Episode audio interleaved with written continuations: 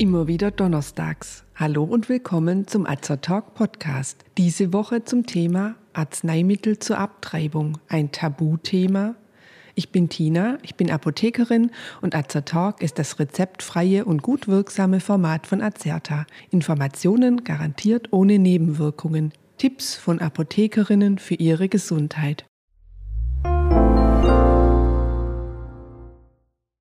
Auch heute haben wir uns wieder ein sehr aktuelles Thema für unseren Podcast-Beitrag ausgesucht. Im März 2022 hat das Bundeskabinett beschlossen, Paragraph 219a des Strafgesetzbuchs ersatzlos zu streichen. Dieser Paragraph verbot bisher die Werbung für bzw. die Informationen zur Durchführung von Schwangerschaftsabbrüchen. Der Paragraph machte es Ärztinnen und Ärzten bisher schwer, umfassend auf ihren Homepages oder in Broschüren über Abtreibung zu informieren, ohne dass es als unlautere Werbung angesehen und strafrechtlich verfolgt werden konnte. Wir möchten in unserem heutigen Beitrag die pharmazeutische Seite der Thematik Abtreibung näher beleuchten. Selbstverständlich ist uns bewusst, dass es zu diesem Thema verschiedene Einstellungen, Meinungen und Ansichten gibt. Die Akzeptanz von Meinungsvielfalt gehört zum demokratischen Grundverständnis. Deshalb möchten wir hier wertneutral Wissen vermitteln. Unter Abtreibung versteht man den gezielten Abbruch der Schwangerschaft, der Wunsch, eine Schwangerschaft zu beenden und ein werdendes Kind nicht auszutragen, kann vielfältige Gründe haben. Einerseits medizinische Gründe, wenn das erwartete Kind etwa durch eine Krankheit oder einen Gendefekt schwer beeinträchtigt oder gar nicht lebensfähig ist oder eine Schwangerschaft für die Frau körperlich aus Gesundheitsgründen nicht zumutbar ist. Ist die Schwangerschaft durch eine Vergewaltigung entstanden, ist der Wunsch nach einem Abbruch verständlich aber auch rein private Gründe, sei es das Lebensalter oder die Umstände der werdenden Mutter, können den Wunsch nach einem Abbruch der Schwangerschaft auslösen. Juristisch wird zwischen einem Schwangerschaftsabbruch mit Indikationsregelung und einem Schwangerschaftsabbruch nach der Beratungsregel unterschieden. Das Gesetz zur Vermeidung und Bewältigung von Schwangerschaftskonflikten, kurz Schwangerschaftskonfliktgesetz, trat übrigens im August 1992 in Kraft. Davor hatte man jahrzehntelang über den Strafrechtsparagraphen 218, den sogenannten Abtreibungsparagraphen, gestritten, der einen Schwangerschaftsabbruch nur in bestimmten Ausnahmen erlaubte. Die Indikation für einen Abbruch der Schwangerschaft kann auch juristisch, medizinisch, also die Gesundheit der Frau oder des Embryos betreffen, oder kriminologisch, also beispielsweise im Fall einer Vergewaltigung zutreffend sein.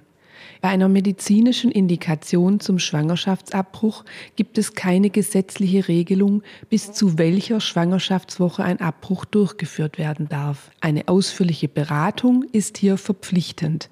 Bei einer kriminologischen Indikation darf ein Abbruch nur bis zur 14. Schwangerschaftswoche, also bis zum Ende der 12. Woche nach der Befruchtung durchgeführt werden. Die Indikation stellen übrigens auch hier eine Ärztin oder ein Arzt und nicht die Polizei oder die Staatsanwaltschaft. Eine Beratungspflicht besteht nicht. Dennoch ist es wichtig, dass der Schwangeren ein Beratungsangebot gemacht wird. Die überwiegende Mehrzahl, über 95 Prozent der Schwangerschaftsabbrüche in Deutschland, finden nach der Beratungsregelung statt. Wie bei der kriminologischen Indikation dürfen hier seit der Befruchtung maximal zwölf Wochen vergangen sein. Wird ein Abbruch nach der Beratungsregelung angestrebt, ist eine Beratung bei einer Schwangerschaftskonfliktberatungsstelle wie zum Beispiel Pro Familia oder einer anderen staatlich anerkannten oder kirchlichen Beratungsstelle gesetzlich vorgeschrieben.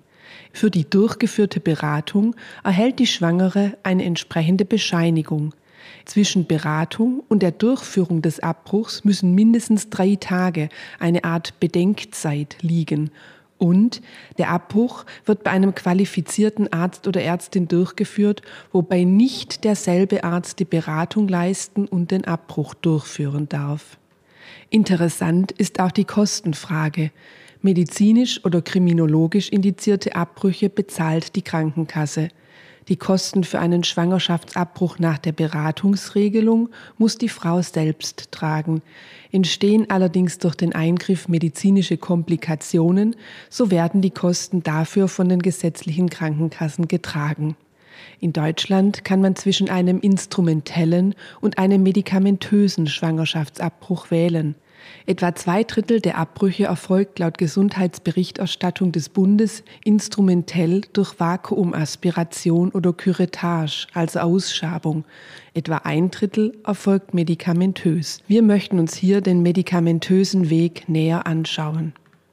Um eine Schwangerschaft mit Arzneimitteln zu beenden, wird als Standardverfahren eine Kombination aus den Wirkstoffen Mifepriston und Misoprostol oder Gemeprost, letzte jeweils Prostaglandine, angewandt. Mifepriston war früher bekannt als Abtreibungspille RU 486 und kann übrigens nicht in Apotheken gekauft werden. Der Wirkstoff ist nur in Arztpraxen oder Kliniken, die Schwangerschaftsabbrüche durchführen dürfen, verfügbar. Zuerst wird der Wirkstoff Mifepriston eingenommen. Die Einnahme der drei Tabletten mit jeweils 200 Milligramm Wirksubstanz erfolgt unter Aufsicht in der Arztpraxis oder in der Klinik. Nach ausführlicher Beratung, was bei unerwünschten Nebenwirkungen zu tun wäre, darf die Betroffene anschließend nach Hause gehen.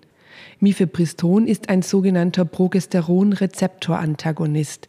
Es hemmt die Wirkung von Progesteron an seinem Rezeptor dadurch, dass es selbst mit wesentlich höherer Affinität an den Rezeptor bindet, aber keine Wirkung auslöst. Das Gestagen Progesteron wird von der Plazenta produziert, regt das Wachstum der Gebärmutterschleimhaut an und ist zusammen mit HCG für den Erhalt der Schwangerschaft verantwortlich. Wird aber durch Mifepriston die Progesteronwirkung blockiert, so führt dies zur Ablösung der Gebärmutterschleimhaut, in der sich das befruchtete Ei eingenistet hat. Zudem führt Mifepriston zur Öffnung des Muttermunds, was normalerweise erst mit dem Eintritt der Wehen geschieht.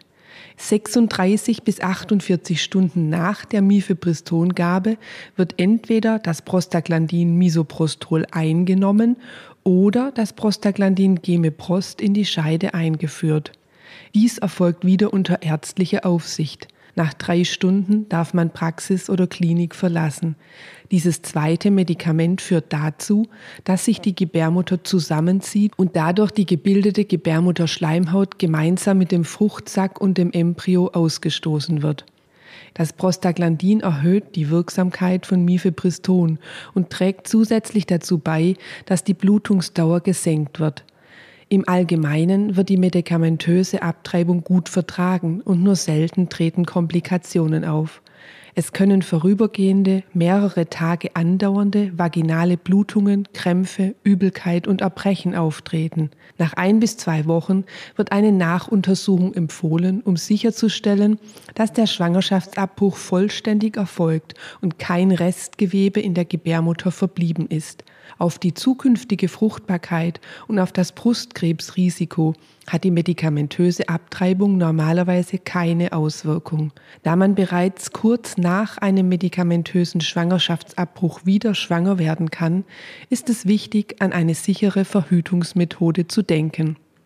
Die Standardmethode mit Mifepriston und Prostaglandin darf nur bis zum 63. Tag und zwar gerechnet ab dem ersten Tag der letzten Regelblutung angewendet werden.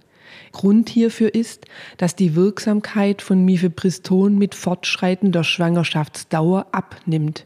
Da die Wartezeit von mindestens drei Tagen nach der gesetzlich vorgeschriebenen Beratung eingerechnet werden muss, muss man sich also spätestens am Anfang der neunten Woche nach Beginn der letzten Periode beraten lassen, um Mifepriston rechtzeitig einnehmen zu können. Mifepriston wurde übrigens nicht als Abtreibungspille entwickelt. Eigentlich sollte es ein Medikament bei cortisonbedingten Erkrankungen werden. Die Beendigung einer embryonalen Entwicklung wurde als Nebenwirkung beobachtet.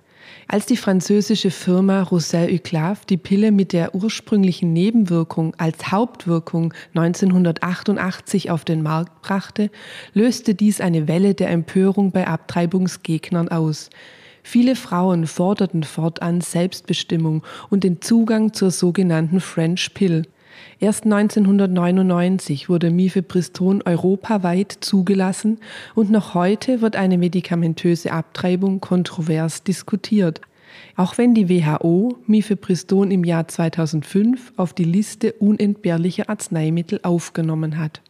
Übrigens, die Pille danach, also die Einnahme von Levonorgestrel oder Ulipristalacetat innerhalb von maximal 72 bzw. 120 Stunden nach ungeschütztem Geschlechtsverkehr oder einer Verhütungspanne gilt nicht als Schwangerschaftsabbruch. Erst wenn sich die befruchtete Eizelle in der Gebärmutter eingenistet hat, also etwa vier Wochen nach dem ersten Tag der letzten Periode. Und wenn eine Schwangerschaft dann beendet wird, spricht man von einem Schwangerschaftsabbruch. Die Einnistung ist vor der bestimmungsgemäßen Verwendung der Notfallkonzeption, also nach spätestens 72 bzw. 120 Stunden, noch nicht erfolgt. Die sogenannte Pille danach beendet folglich keine bestehende Schwangerschaft. Hören Sie zur Pille danach unseren Beitrag Verhütungspanne. Was nun? Die Bundesärztekammer führt und aktualisiert eine Liste der Ärzte und Kliniken, die einen Schwangerschaftsabbruch durchführen. Die Aufnahme in die Liste ist freiwillig. Daher ist sie nicht vollständig. Es bleibt zu hoffen, dass es nach dem Wegfall des Paragraphen 219a für Praxen einfacher wird, ihre Patientinnen umfassend und rechtssicher zu beraten und es für Frauen leichter wird, an fundierte Informationen zu kommen. Wir hoffen, auch wir konnten mit diesem Beitrag zu einer wertneutralen Information beitragen.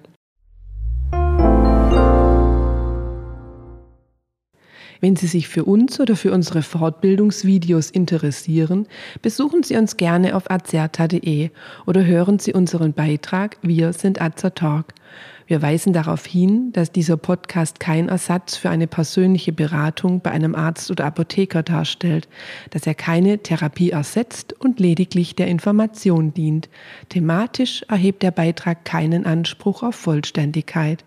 Vielen Dank fürs Zuhören. Empfehlen Sie uns gerne weiter und bis zum nächsten Donnerstag.